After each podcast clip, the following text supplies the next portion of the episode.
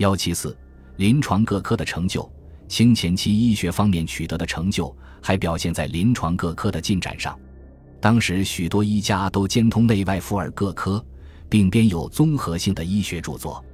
张禄著《张氏医通》，总计十六卷，一百一十门，前十二卷计十六门，叙述中风及婴儿的病症和治疗情况。每一种病都先列《内经》及《金匮要略》中的论述，然后再引以往各医家的著说，最后是附录各病的诊治医案。后四卷即九十四门，主要讲的是方药主治，多系前人的经验，也有张璐本人的意见。沈金鳌著《沈氏尊生书》，总结临床经验，特别重视气功疗法，在药物、脉象、伤寒、杂病等方面，把许多医家的方法汇集到一起。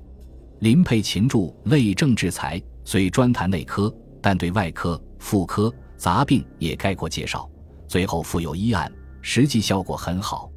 王清任著《医林改错》，特别重视脏腑的情况。他在四十多年的行医过程中，深感脏腑对一个人太重要了。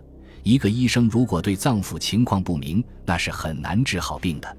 王清任曾说：“著书不明脏腑，岂不是痴人说梦？”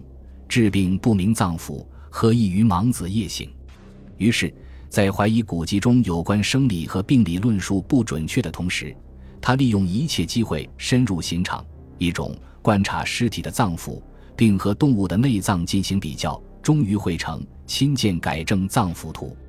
这张图连同王清任的其他医学论述，构成了《医林改错》的主要内容。有关外科的医学著述。王维德的《外科政治全生集》比较著名。王维德家四代为医，积累了大量的临床经验。他把这些经验加以总结，提出了许多前人未曾提出过的观点。王维德认为，痈居无死症，痈乃阳实，气血热而独滞；居乃阴虚，气血寒而独凝。皆以开凑理为要，知者但当论阴阳虚实。在治疗方法上。他强调，凡治初期以消为贵，以托为畏，尤戒刀针毒药。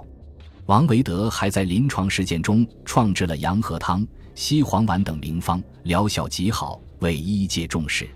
马培之著《外科传心集》也是一部较好的外科医学著作。这部书补充和发挥了《外科政治全生集》一书的内容和论述，具有便捷、实用等特点。此外，高秉钧的《杨科心得集》也是一部值得重视的外科医学著作。这部书强调内外科的辩证关系，主张因病施治，在医界有一定影响。傅山著《傅青主女科》是清前期关于妇科病治疗的综合性论述的专著。这部书特别强调在治疗妇女病时要调和气血，培补脾胃。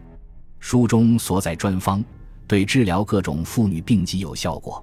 夏鼎柱《幼科铁镜》，陈复正著《幼幼集成》，是清前期有关儿科方面的医学专著。前书对儿科的寒热虚实分析甚明，后一种书对痘疹的治疗有真知灼见。两书对儿科的其他方面疾病也都有综合性的论述，是当时医界治疗儿科疾病的必备书籍。在谈到清前期临床医学成就的时候，还应提及种痘法的推广。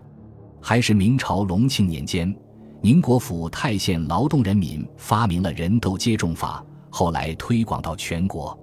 康熙二十年，清政府曾专差迎请江西省窦医张衍为亲王子和其人种痘。张衍在《种痘新书》中写道：“种痘者八九千人，其莫救者二三十耳。”康熙三十四年，张禄在《医通》一书中。记述了豆浆、旱苗、豆医等法以及种豆法推广的情形，始自江右，达于燕齐，近者遍行南北。由此可见，清前期种豆法不仅推广到全国，而且技术也相当完善。康熙二十七年，俄国医生到北京来学习种人豆方法，不久，此法又传到英国、印度、土耳其以及日本等国。